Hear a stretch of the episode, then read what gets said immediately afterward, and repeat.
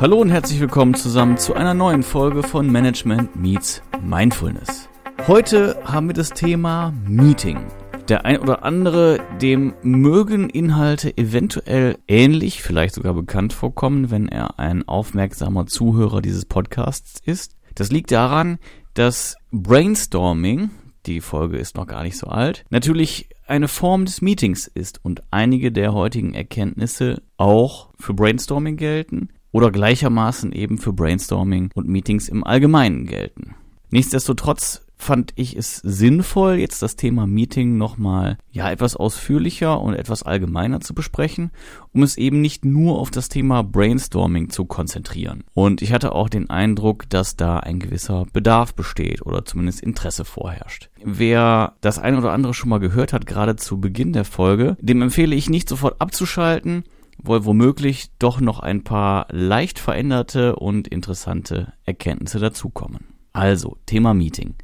Jeder von uns kennt das. Manche schätzen es, andere hassen es. Das liegt natürlich auch ein bisschen in den Charaktereigenschaften eines jeden Menschen begründet, aber auch genauso in dem Umfeld, in dem Arbeitsumfeld, in dem wir uns befinden. Es gibt einige Menschen, die machen sehr gute Erfahrungen mit Meetings und schätzen sie deshalb sehr, weil sie genau wissen, es ist ein guter Austausch, der da stattfindet. Es gibt vielen Erkenntnisgewinn. Es ist manchmal eben auch von der Atmosphäre her eine schöne und angenehme Geschichte, eine willkommene Abwechslung im Alltag und für viele Probleme auch eben eine gute Lösung, ein guter Lösungsansatz.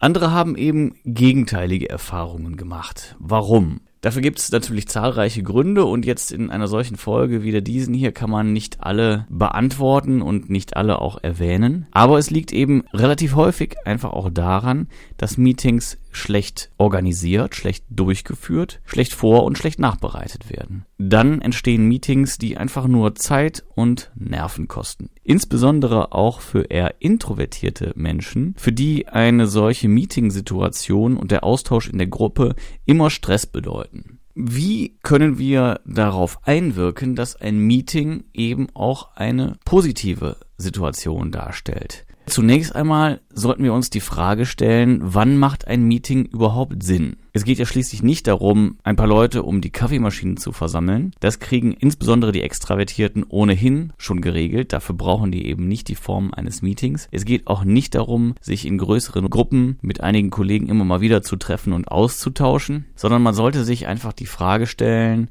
ist es notwendig, so viele Menschen an einen Ort zu bringen, weil es natürlich auch überall produktive Zeit ist, die abhanden kommt. Also wäre die erste Frage, wer muss tatsächlich in diesem Meeting dabei sein? Auch da gelten so ganz grundsätzliche Regeln, wie sie in vielen Fällen auftreten, die da bedeuten, so viel wie nötig und so wenig wie möglich. Wenn also jemand vielleicht dabei sein könnte oder es ganz nett wäre, der aber für den eigentlichen Inhalt nicht relevant ist und es auch keine sonstigen Faktoren gibt, wie beispielsweise, dass er Vertretung übernehmen soll beim nächsten Mal oder dass er an sowas herangeführt werden soll als stiller Beobachter beispielsweise, dann lieber auf eine Person verzichten.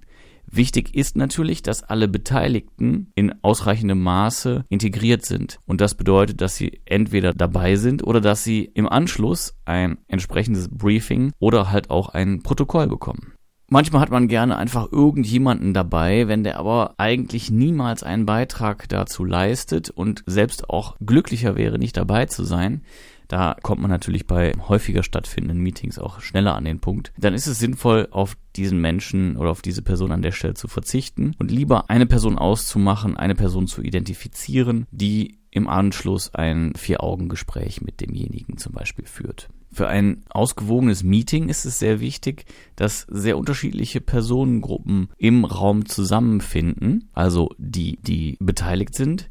Aber auch insbesondere für Kreativprozesse ist es wichtig, dass viele unterschiedliche Charaktere zusammentreffen. Und genauso wichtig ist es natürlich auch, dass einer eben das Heft in der Hand hat und die Moderation für das Meeting übernimmt. Ohne einen solchen Moderator kann es sonst schnell passieren, dass gerade ruhigere Charaktere nicht wirklich zu Wort kommen und dann würden natürlich auch viele Erkenntnisse verloren gehen.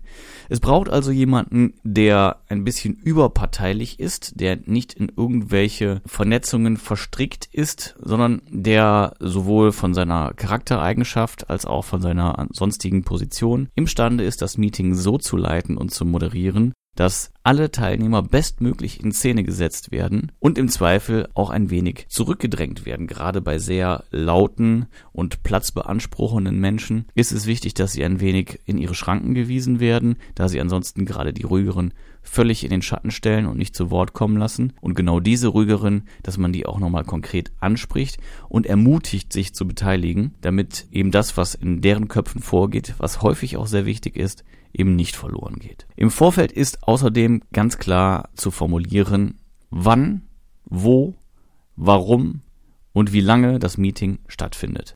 Logisch, ohne einen Ort kann es nicht stattfinden. Ein Ort kann ein Raum sein, ein Ort kann aber auch natürlich ein virtueller Konferenzraum sein. Es geht um eine exakte Zeitangabe, es geht um eine exakte Agenda, die natürlich zu Beginn des Meetings noch einmal ein wenig adaptiert werden kann. Aber zunächst einmal muss klar sein, worum geht es. Und in dem Moment, wo klar ist, worum es geht, ist auch klar, dass alle Teilnehmer sich darauf vorbereiten. Das bedeutet nicht, dass das Ergebnis klar sein muss, aber jeder sollte sich zumindest schon einmal Gedanken darüber machen. Die Erwartungshaltung an die Einzelnen, insbesondere wenn jemand etwas mitbringen soll, etwas Handfestes oder eine fertige Idee, dann ist das im Vorfeld ganz klar zu benennen. Der Beginn steht fest, Datum, Uhrzeit, klare Geschichte, aber auch das Ende. Das verhindert, dass Meetings ins Uferlose einfach ausarten und noch und noch und noch mehr Themen Einzug halten in ein solches Meeting. Ein relativ knapper Zeitplan führt auch dazu, dass es gerade dem Moderator viel leichter fällt, Themen auszuschließen. Ansonsten werden halt häufig neben Kriegsschauplätze aufgemacht und kleinere Anekdötchen erzählt, die zum eigentlichen Gelingen des Meetings überhaupt nicht zielführend oder notwendig sind. Und an dieser Stelle soll der Moderator eingreifen und sagen, das machen wir ein anderes Mal, das soll in einer kleineren Gruppe ausgearbeitet werden, wie auch immer, es wird ein Folgetermin vereinbart. Und wenn das Zeitfenster knapp ist, fällt es unheimlich leicht, dann immer wieder zu sagen, brauchen wir das? Für heute, nein, brauchen wir nicht, also andermal.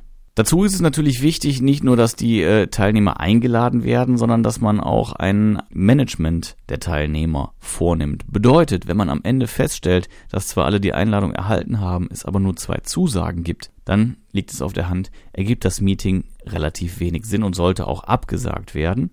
Oder je nachdem. Das ist natürlich eine Fallentscheidung und hier greift wieder der Punkt der Achtsamkeit. Da muss man eben schauen, worum es geht. In manchen Fällen kann es auch sinnvoll sein, das Meeting dann eben nur zu zweit beispielsweise durchzuführen, um zu verdeutlichen, dass eine Teilnahme an einem solchen Meeting durchaus sinnvoll und wichtig ist und dass auch ohne die Teilnahme ansonsten Entscheidungen herbeigeführt werden können. Also als kleine Erziehungsmaßnahme. Aber das hängt sehr, sehr von Kultur, von Teilnehmern etc. zusammen.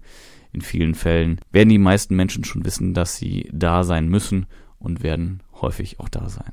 So, dann zur definierten Uhrzeit wird einfach losgelegt.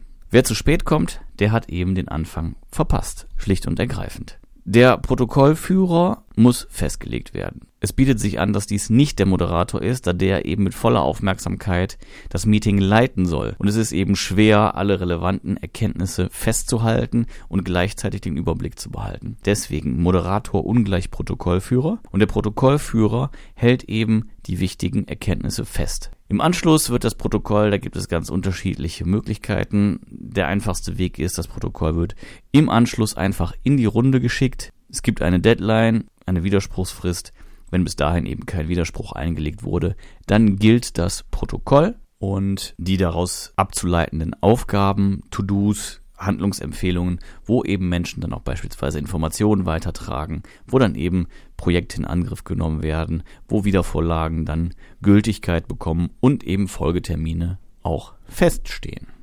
Der Protokollführer behält natürlich auch ein bisschen die Tagesordnung mit im Blick. Am Anfang wird sie noch einmal durchgesprochen, sodass eben Änderungswünsche direkt einfließen können. Alles, was nach der verabschiedeten Tagesordnung draufsteht, wird besprochen. Was nicht draufsteht, kommt eben auch nicht mit rein.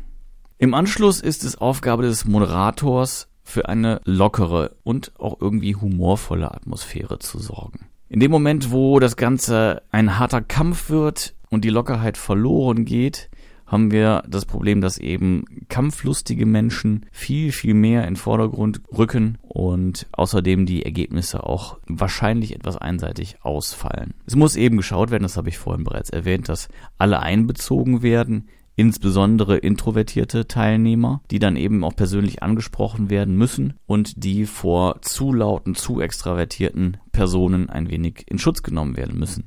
Dafür braucht der Moderator selbstverständlich ein gewisses Standing und eben auch das nötige Selbstvertrauen. Der Moderator lenkt das Meeting mit ein paar Fragen, die er zwischendurch stellt. Deswegen wird dem Moderator eine besondere Rolle zuteil. Und er muss eben auch dafür sorgen, dass Probleme und Konflikte auf den Punkt kommen, besprochen werden und aber auch abgeschlossen werden. Das ist eben ganz wichtig. Ein Meeting darf nicht dazu führen, dass am Ende des Tages mehr Fragen vorhanden sind als Antworten, sondern dass zumindest eben klare Routen, klare Marschrouten feststehen. Ideen sollten festgehalten werden. Egal ob Whiteboard, Flipchart, ob in einer PowerPoint-Präsentation, wie auch immer. Es muss auf jeden Fall festgehalten werden und natürlich am Ende auch ins Protokoll einfließen. Ende des Meetings ist die festgelegte Uhrzeit. Eine Minute später ist okay, 20 Minuten später sind nicht mehr in Ordnung. Wenn man einmal beginnt, den Rahmen aufzuweichen, dann werden halt immer mehr Themen einfließen und das Meeting verliert sehr, sehr schnell den Fokus.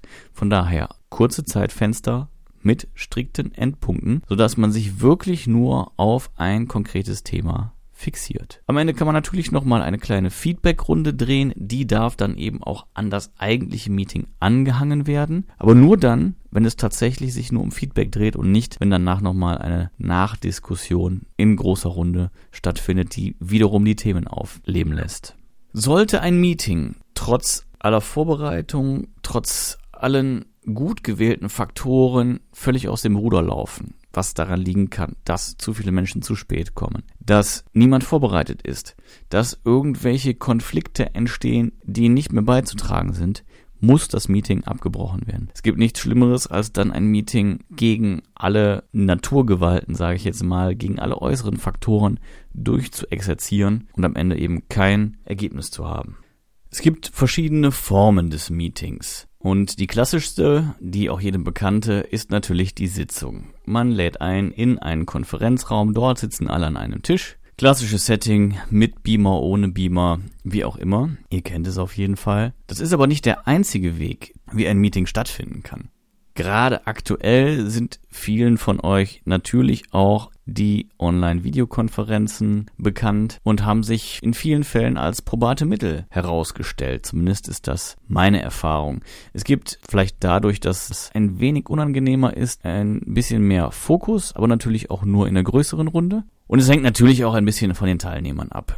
Gerade in kleineren Runden gibt es immer wieder Menschen, die sehr auf den persönlichen Kontakt aus sind und für die eben eine solche Videokonferenz aus dem Homeoffice ja ein bisschen der Ausweg aus der Isolation ist. Und das muss man natürlich ein wenig versuchen in den Griff zu bekommen, da ansonsten insbesondere One-on-One-Chats überhand nehmen können. Nichtsdestotrotz ist eine Online-Konferenz eine Möglichkeit, die nicht nur zu Corona-Zeiten, sondern viel häufiger auch in Frage kommt. Selbstverständlich bei international aufgestellten Unternehmen, weil man nicht immer alle Personen zusammenfliegen kann. Aber es kann halt auch eine Möglichkeit sein, für Unternehmen, die an unterschiedlichen Standorten sind und gemeinsam Dinge besprechen wollen. Und natürlich gelten für eine Online-Konferenz die gleichen Regeln wie für ein klassisches Meeting in einem Konferenzraum. Und ich will nicht sagen, dass die Online-Konferenz eine finale Lösung ist und das Thema ablöst des klassischen Meetings, insbesondere auch hausintern ist das natürlich nicht darstellbar. Aber wenn man überlegt, dass der Weg zu einem Meeting für einige Teilnehmer eben häufiger auch mit ein, zwei oder noch mehr Stunden verbunden ist und dies eben unproduktive Zeit ist, die mindestens ein Unternehmen Geld kostet, dann ist es vielleicht schon manchmal ganz praktisch, wenn man eben mit einer Online-Konferenz Dinge halt auch zeigen kann, visualisieren kann und deswegen einen zwar etwas schlechteren Kontakt hat, aber keinen so deutlich schlechteren Kontakt, wie beispielsweise beim Telefon, wo einem dann einfach diese optische Komponente, die Möglichkeit mit dem Finger oder dem Cursor eben auf etwas zu zeigen, einfach verloren geht. Daher ist die Online-Lösung immer auch ein Weg und eine Alternative zur klassischen Sitzung. Wenn man sich jetzt allerdings dafür entschieden hat, dass man sich an einem Ort trifft, sofern das dann demnächst auch wieder möglich und sinnvoll ist, dann ist die Sitzung nicht der einzige Weg. So ein bisschen träge macht das Sitzen dann eben schon.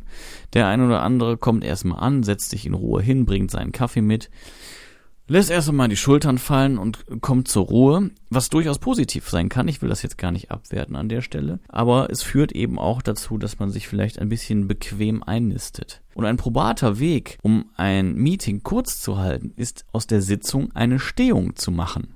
Das macht das Ganze ein bisschen ungemütlicher, aber dieses Ungemütliche führt häufig dazu, dass es einfach auch etwas effektiver wird. Und genauso wie die Stehung ein probater Weg ist, zum Beispiel 30 Minuten mit, wie vorhin besprochen, klarem Start und Endpunkt, kann es eben auch sinnvoll sein, eine Gehung daraus zu machen. Das funktioniert natürlich nicht in riesengroßer Runde. Man kann schlecht mit acht Personen parallel nebeneinander spazieren gehen und sich gleichzeitig gescheit austauschen. Das funktioniert nicht. Es ist auch schwierig für einen Protokollanten beispielsweise dann dabei zu sein. Aber für ein Vier-Augen-Gespräch oder für eine Dreiergruppe kann die Gehung durchaus ein probates Mittel sein. Und sie hat viele Vorteile. Das eine ist, dass gerade für schwierige Gespräche körperliche Bewegung dazu führt, dass auch der Geist sich mitbewegt und dass insbesondere verhärtete oder starre Fronten sich ein wenig auflockern durch die Lockerheit des Körpers, die das Gehen eben mit sich bringt. Das Ganze macht es halt auch nicht zu einer Konfrontation, wo sich zwei Personen gegenüber sitzen, sich anstarren und am liebsten den Kopf abbeißen wollen, sondern man läuft eben gemeinsam in die gleiche Richtung.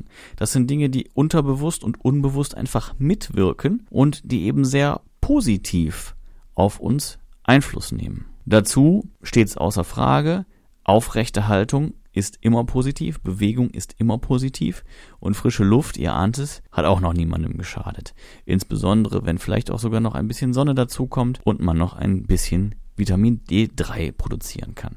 Also, abgesehen von der klassischen Meetingform der Sitzung gibt es eben noch ein paar Alternativen, die sich sehr positiv auf den Verlauf, auf das Befinden der einzelnen Teilnehmer und auch auf die Ergebnisse auswirken können. Fassen wir noch einmal kurz zusammen. Ein Meeting sollte zunächst einmal klar fixieren, wann, wo und wie lange es stattfindet. Es sollte beinhalten, worum es sich dreht, eine klare Agenda haben, einen Protokollanten und einen Moderator. Es sollte beginnen, wann es beginnen sollte und enden, wann es enden sollte. Sprich, es wird nicht aufgeweicht. Der Startpunkt ist der Startschuss und der Endpunkt ist das Ende. Ideen müssen fixiert werden und im Nachgang muss ein Meeting selbstverständlich nachbereitet werden. Die dort verteilten Aufgaben müssen von den einzelnen Personen mit Deadlines logischerweise eingehalten und ausgeführt werden. Weitere betroffene Personen müssen informiert werden, sei es über das Protokoll oder über Vier-Augen-Gespräche. Das Thema muss vorbereitet werden und jedem muss auch klar sein, inwiefern er etwas vorbereiten sollte. Soll er sich nur grob Gedanken machen oder soll er schon etwas mitbringen?